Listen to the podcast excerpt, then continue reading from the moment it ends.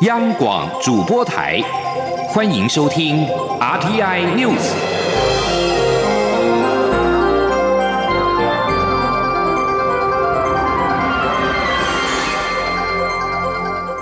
听众朋友您好，欢迎收听这节央广主播台提供给您的 RT News，我是张顺祥。行政院建议中选会考虑将立委的补选改为明年的一月二十七号办理。中选会的代理主委陈朝健表示，十一月三十号经过委员会审议，定明年的一月二十六号办理，包括了学测、影响学生家长等等，都是经过评估。另外，下一届总统跟立委选举是否要合并的举行？陈少健表示，明年初会开始征询意见，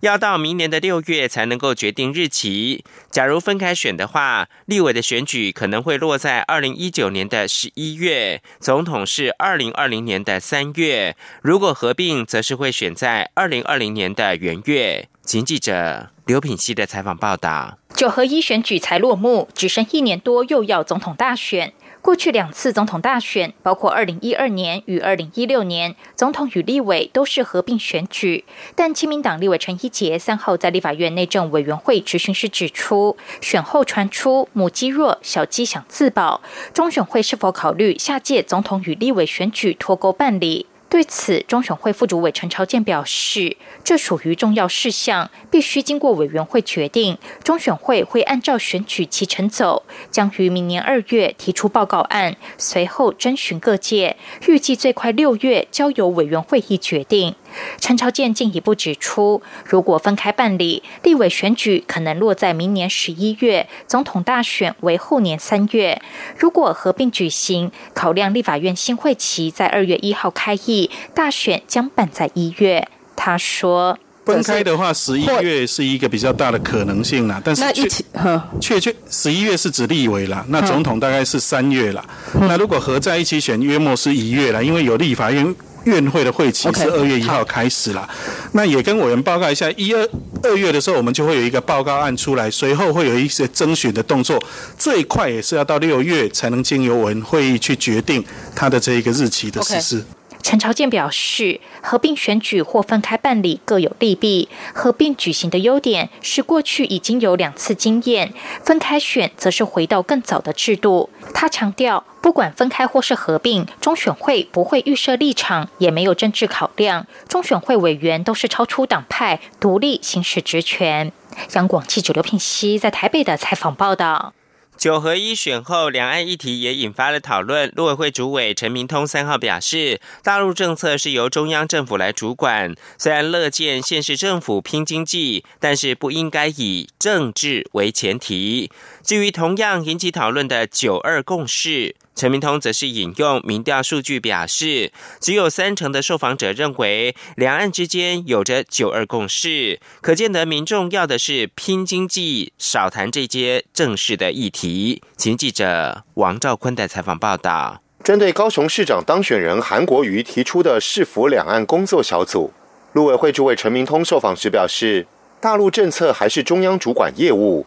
对于各县市想要拼经济。陆委会都乐观其成。即使如此，陈明通人强调，希望在拼经济同时，能少谈一点政治，真正为人民的生活着想。他说：“大陆政策还是一个中央的主管的职务的啊，还是中央主管职务。那么这个不要以政治前提作为这个两岸的这种。”这个交流啊，或者以这种拼经济的这种一种前提啊，啊，我觉得并不好，因为民众希望的是拼经济，少谈一点政治。韩国瑜在选前与选后都提到九二共识，引发讨论。记者询问陆委会的立场，陈明通对此有备而来，拿出陆委会在十二月一号与二号进行的最新民调结果显示，百分之三十二点九的受访者认为两岸之间有九二共识。百分之二十六点六认为没有，百分之四十点六受访者说不知道。陈明通对此数据解读指出，知道九二共识的人并不多。他说：“所以民众要的是拼经济的，少谈这些事情的。啊，那个即即使九二共识谈了这么久，也只有三十二趴的人知道，对，呃，认为有。”关于“九二共识”是什么的问题，陈明通引述这份民调表示，两岸各自宣称代表整个中国，同意此说法的受访者是百分之八点四。中华民国代表台湾，中华人民共和国代表大陆，两岸是同一个国家，尚未统一前的两个部分。赞成此说法的是百分之二十一点七，中华民国代表台湾，中华人民共和国代表大陆，两岸是不同的两个国家，同意的是百分之四十九点四，中华人民共和国代表整个中国，包括台湾和大陆，中华民国是中华人民共和国底下的地方政府，同意的是百分之三点二。陈明通指出，这一份民调的有效样本数一千零七十份。在百分之九十五的信心水准下，正负误差百分之三。此外，对于即将登场的台北、上海双城论坛，陈明通表示，只要上海方面以举办双城论坛为由申请来台，陆委会都会给予同意。向已提出申请的陆方彩线团，陆委会将尽快让对方顺利成型，让台北、上海双城论坛好好办起来。中央广播电台记者王兆坤台北采访报道：高雄市长当选人韩国瑜公布小内阁人事，交通部前部长叶匡时将出任副市长，客委会主委是由义勇军护卫队的指挥官黄永清接任。高雄市的前议员林国权则是出任原民会主委。对于何时公布下一波人事，韩国瑜强调。找得好比找得急更重要，他必须要一一的亲自面试，也不排除是现任的官员留任。记者刘品希的报道。韩国瑜三号从中选会委员张淑忠手中接下高雄市长当选证书，并亲自公布三位小内阁人士。除了之前已经确定新闻局长由六福集团公关协理王浅秋出任外，韩国瑜宣布交通部前部长叶匡时将担任副市长，于明年二月十五号到任。客委会主委由义勇军护卫队指挥官黄永清接任，原民会主委则选定高雄市前议员林国权。对于林国权曾因吸金案遭到起诉，韩国瑜表示，他不清楚林国权的个人资料，但林国权对原住民很热情的付出。如果已经接受过法律的制裁，重新出发，他觉得没有问题。就像他也曾经发生过车祸，接受过法律的制裁。韩国瑜并强调自己找的是专业适任的阁员，很难从芸芸众生中找到百分之百的圣人。至于公布的副市长人选中，没有之前呼声相当高的前高雄县长杨秋兴。韩国瑜表示，现在公布的就是叶匡时，其他会陆续向大家报告。现在不针对个人，因为这是通盘考量。对于其他的小内阁布局，韩国瑜指出，各界推荐了许多人选，他都要一个个面谈。现任阁员如果表现好、专业能力强，也可能留任。最高层级不排除到副市长，一切用人为才，找得好比找得急更重要。他说：“我想找得好，比找得急要重要，好不好？”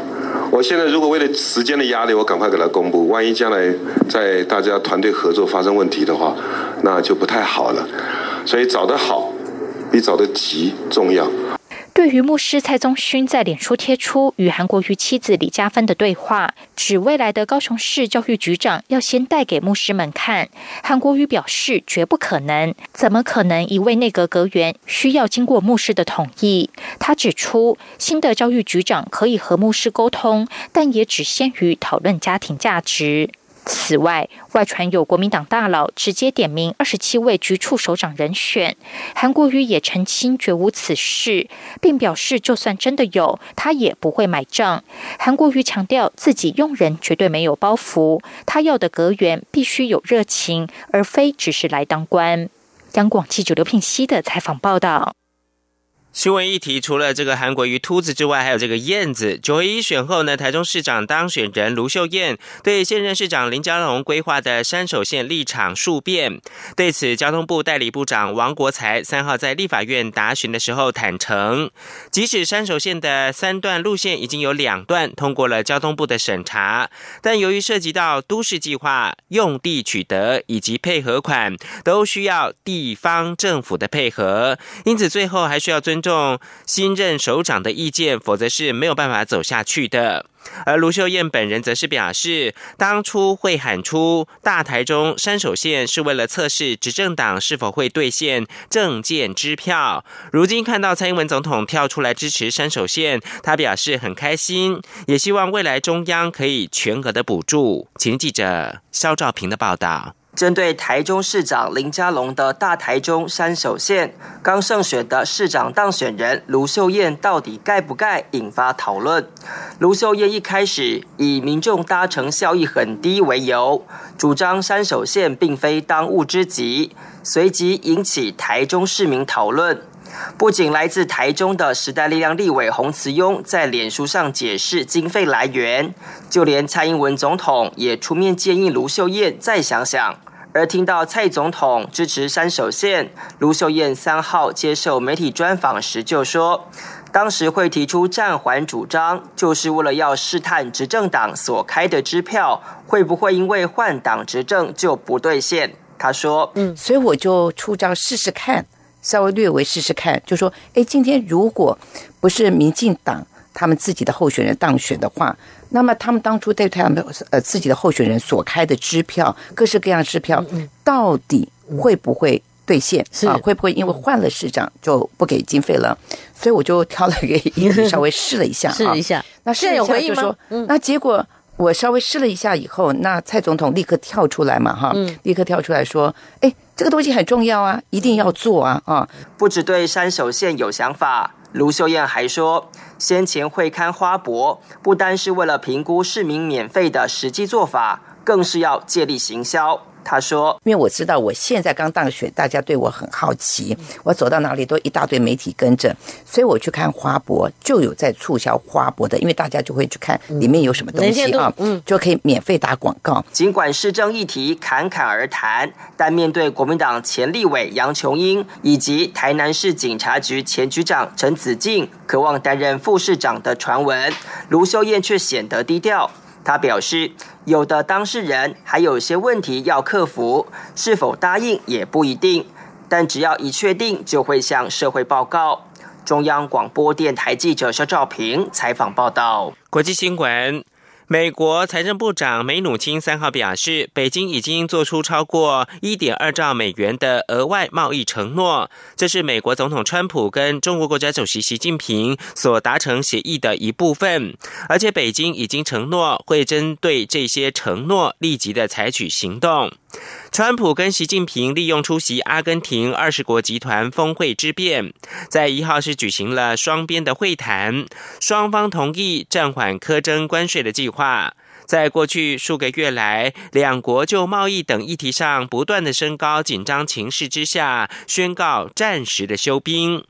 梅鲁钦三号表示，在阿根廷的会谈当中，习近平明确的承诺会对美国企业开放中国市场。中务官员的论调出现有别于过去的明显的转变。梅鲁钦在接受 CNBC 访问时说，他们提出超过一点二兆美元的额外承诺，不过细节还有待谈判。白宫经济顾问科德洛表示，他和梅努钦以及美国贸易代表莱特海泽在阿根廷和中国副总理刘鹤共进午餐，而刘鹤告诉他们说，北京将会就这些新的承诺立即的展开行动。另外，白宫经济顾问。科德洛三号还说，预期中国会很快取消对美国农产品的课税，美国汽车关税也有望降到零。对于暂缓调高中国两千亿美元产品关税税率到百分之二十五起算的期间，他也有新的说法。科德洛举行电话简报会，值得注意的是，对于汽车关税，他表示。虽然美中双方没有就此达成具体的特定协议，但是相关的承诺已定，而美国预期这项关税会降到零。若真如科德洛所说，中国将对美国汽车的进口关税降到零，这会是北京在川习会做出惊人的让步，中国甚至将面对其他国家的关切跟压力。他表示，美国现行对中国两千亿美元产品课征百分之十的关税，明年的一月一号暂缓升到百分之二十五，而九十天的缓冲期会从明年的一月一号开始起算。但这样的说法跟白宫当时发出的川习会声明以及其他官员的说法是不同的。白宫先前书面声明，跟美国财政部长梅努钦三号都表示，美国要在今后的九十天内见到中国在贸易上有具体作为，才算是达成协议。而贸易战休兵，美股收高超过百分之一。美中两国领袖上周末同意贸易战暂时休兵九十天之后，推升了全球股市这个星期第一个交易日走阳。其中美股三大指数同步收高超过百分之一，道琼工业指数三号早盘一度进阳超过四百点，后来涨幅收敛，中场翻升两百八十七点或百分之一点一三，收在两万五千八百二十六点。纳斯达克指数上涨了一百一十点，或百分之一点五一，收在七千四百四十一点。标准普尔五百指数上涨了三十点，或百分之一点零九，收在两千七百九十点。而在稍早的欧洲三大股市中场也是同步收高的，法兰克福 DAX 三十指数涨了两百零八点，来到一万一千四百六十五点。伦敦金融时报白种股价指数上涨了八十二点，或百分之一点一八，收在七千零六十二点。巴黎 CAC 四十指数涨了五十点，或百分之一点零零，收在五千零五十三点。是阳光，像台湾之光穿透世界之窗；是阳光，像神鹰翅膀环绕地球飞翔。现在是台湾时间清晨六点四十六分，又过了四十七秒。我是张顺祥，继续提供新闻。内阁已经有三名首长请辞为选举来负责，但朝野仍有呼声内阁总辞。民进党立委蔡其昌表示，目前正值中央政府总预算审查的期间，为了政局的稳定，赖清德会选在适当时间点总辞。对此，行政院发言人古拉斯尤达卡三号仅表示，有新的人事消息就会对外说明。民进党在九合一大选当中溃败，要求内阁总辞以示负责的声浪不断。对此，民进党立委段宜康表示，人事更迭跟败选检讨是两件事，内阁本来就会改组。他从行政院长赖清德过去的发言来研判，赖奎在总预算跟前瞻预算处理完之后，就会再度请辞。请记者刘玉秋的报道：民进党在九合一选举惨败，蔡英文总统辞去党主席一职以示负责，但党内就责声浪人不断。行政院长赖清德日前召集各部会首长与政委进行检讨会议，环保署长李应元、农委会主委林聪贤、交通部长吴鸿谋为败选扛责，请辞获准。不过在野党认为内阁应全面改组，以符合全民期待。民进党立委段宜康三号在立法院受访时表示，人事更迭和败选检讨是两回事，内阁本来就会有改组，而且从赖清德接受汇流时表达的态度，研判赖清德等到总预算及前瞻预算处理完就会离开。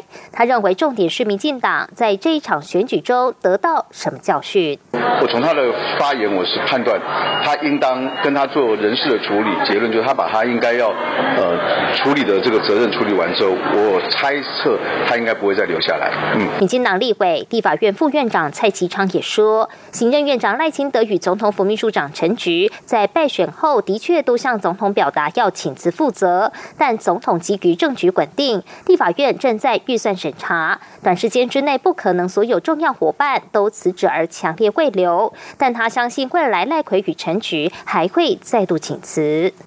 他们内心都是想辞职的，那。因为都大家都希望负责嘛，哦，希望负责啊，但是又不希望呃，小英总统或者国家的政局面临呃过大的这种不确定性。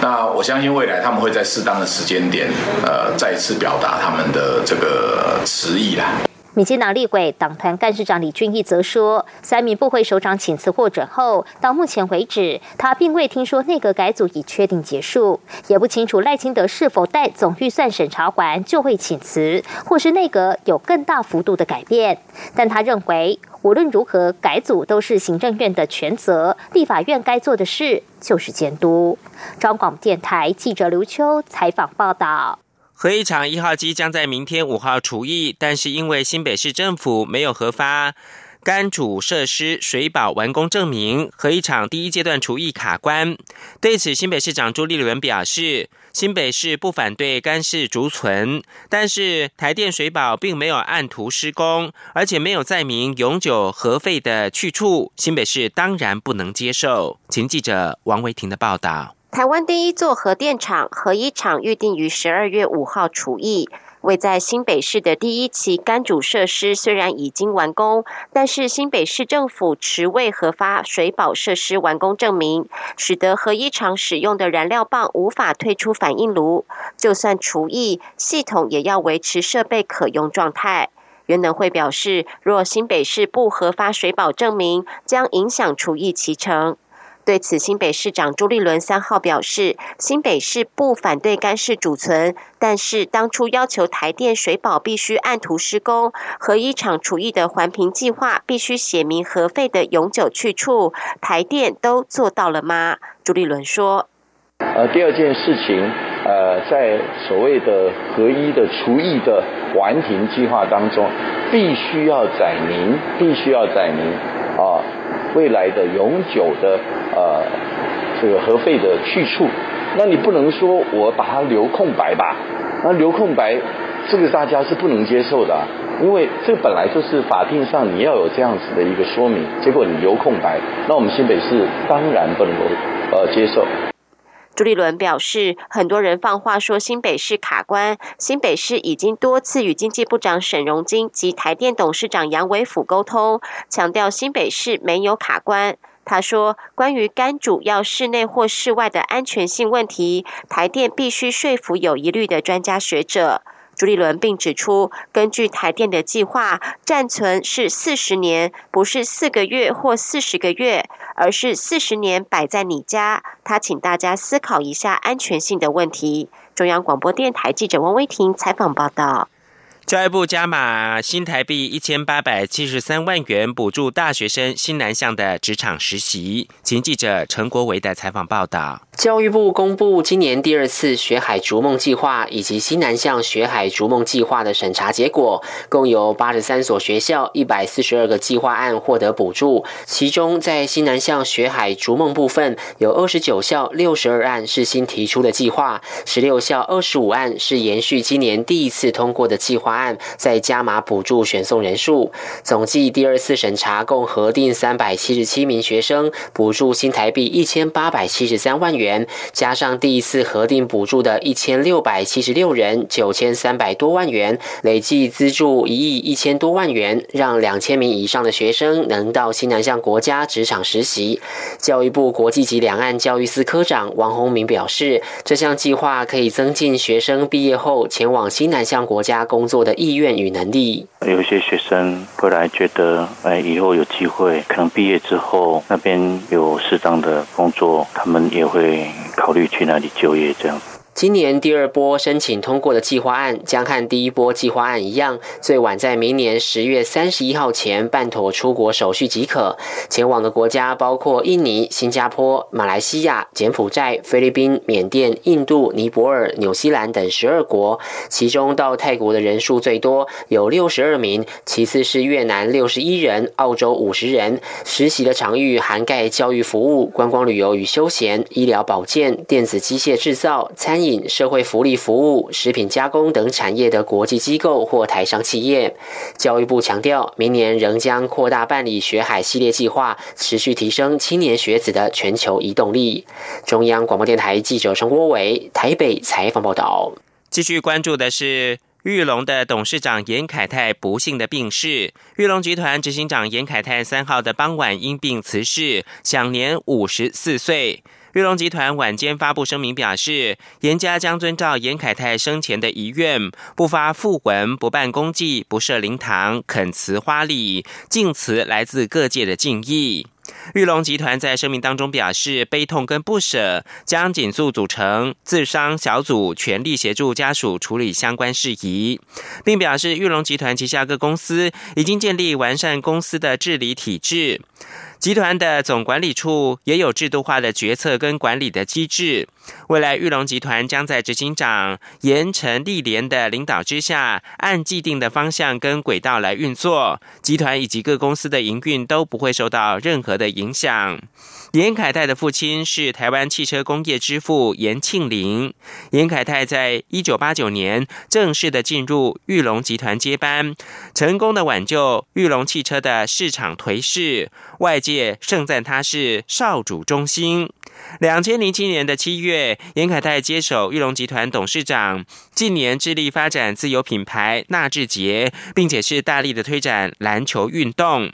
而台北荣民总医院不具名人士表示，严凯泰因为食道癌住院治疗很久了。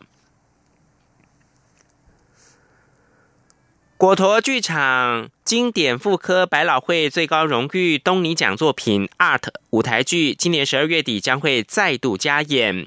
延续二零一六年的版本，是由曾国成、屈中恒、朴学亮再续男人情谊，演出一场针锋相对、发人省思的精彩好戏。请记者杨仁祥、江昭伦的报道。这个人叫什么名字？画家。Antoine de p a t u de la Croix，干嘛还需要这么多个人？改编自百老汇东尼奖作品的果陀剧场舞台剧《Art》，今年年底确定限定加场演出，戏里戏外都是好朋友的曾国成、屈中恒、朴学亮再度合体，相互飙戏。果陀最初 Art 版本是在二零零三年由台湾剧场三宝金世杰、李立群、顾宝明携手演出，轰动全台。一直到二零一六年，才再由曾国成、屈中恒、朴学亮接下演出重担，压力不小。这个戏呢，十年来没有人敢，没有人敢过问，没有人敢轻易尝试，它有它诠释再诠释的难度。啊，我们三个。就想要 这个出生之度，我想说是不是能够来搞点 哎，搞点对，搞点出生搞点，对对对对。我们受到邀约都觉得很荣幸的，因为这个戏真的是是很值得，就尤其爱爱演舞台剧的人讲是梦寐以求的一个剧本。那被被梁志明邀请到，梁导邀请我们演，我们觉得哇，好像被他肯定那种感觉。Art 描述三位有着数十年交情的好朋友，因为其中一人买了一幅画着白色斜线的白色油画，引发激烈争吵，友情面临绝交危机。你不要听我发言，好不好？不要听你什么啊？我不要听你什么啊？你不要听我发。也因为演了这出戏，让三位演员反思交友之道。郑国成说：“为什么人家说距离制造美感？我觉得是有道理的。不仅是男女之间，同性之间、好朋友之间，也要有点距离。这个戏里面，我觉得有一个漂亮的距离，去衔接、去去去维系彼此的情感。由于整出剧从头到尾就只有三位演员，台词量相当大，节奏明快，就算先前曾演出过。”演员们都表示，还是需要再花点时间培养默契，才能在舞台上展开一场唇枪舌战的精彩好戏。中国电台记者杨日祥、张昭伦台北采访报道。最后提供给您是《华盛顿邮报》三号刊登驻美代表高树泰投书表示，台湾刚刚落幕的九合一选举，代表台湾选民有能力透过选举自由和平表达自我意志，是民主的灯塔。高硕泰在投书引述美国副总统彭斯十月四号在华府智库讲话。彭斯当时表示，美洲美国始终相信台湾对民主的拥抱，为所有华人展示了一条更好的道路。